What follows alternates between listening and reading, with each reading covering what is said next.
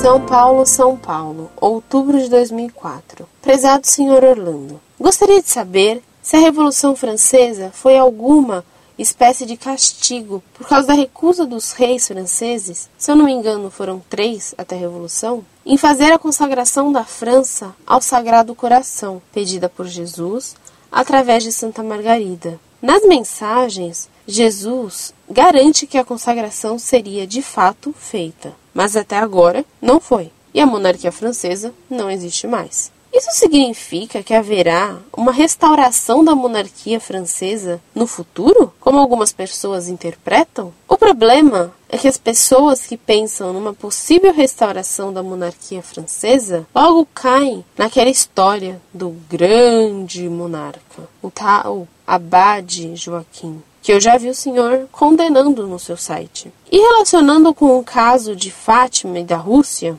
a história parece estar se repetindo. A consagração da Rússia ao Imaculado Coração ainda não foi feita. E segundo o que eu li sobre Fátima, Lúcia teria recebido uma mensagem em 1931 do próprio Jesus, onde ele dizia que a consagração da Rússia seria feita, porém tarde demais. O que significa este tarde demais? A Rússia ainda trará mais problemas para o mundo no futuro? O que o senhor pensa de Vladimir Putin e seus últimos atos totalitários?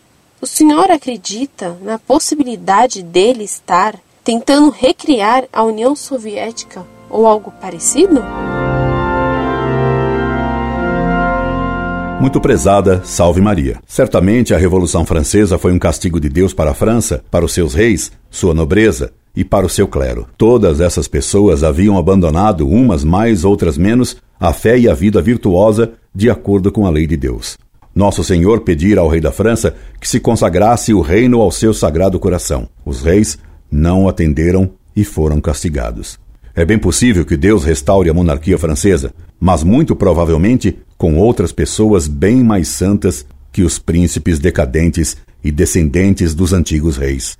Somente se os descendentes dos antigos reis se converterem realmente, eles serão recolocados no trono. Como se fará isso? Certamente não com o espírito efeminadamente apodrecido da corte de Versalhes, certamente não com o espírito impuro da monarquia absoluta, inimiga da fé e do papado, certamente não com um lendário e falso grande monarca de profecias espúrias e milenaristas, infectadas pelo joaquinismo, como você bem compreendeu. A Rússia já trouxe problemas para o mundo e para a igreja, o comunismo.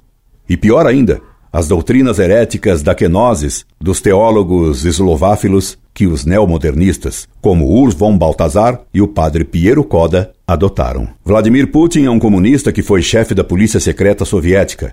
Ele nada mais pode, pois a Rússia perdeu o prestígio militar que a imprensa havia artificialmente criado para ela. A Rússia hoje é um gigante tetraplégico que nada quase representa. Quando ela se converter, depois que um bom Papa atender ao pedido de Nossa Senhora de Fátima, consagrando a Rússia ao Imaculado Coração de Maria, então, com a graça de Deus, ela poderá fazer um grande bem para o mundo. Incorde Jesus Semper, Orlando Fedeli.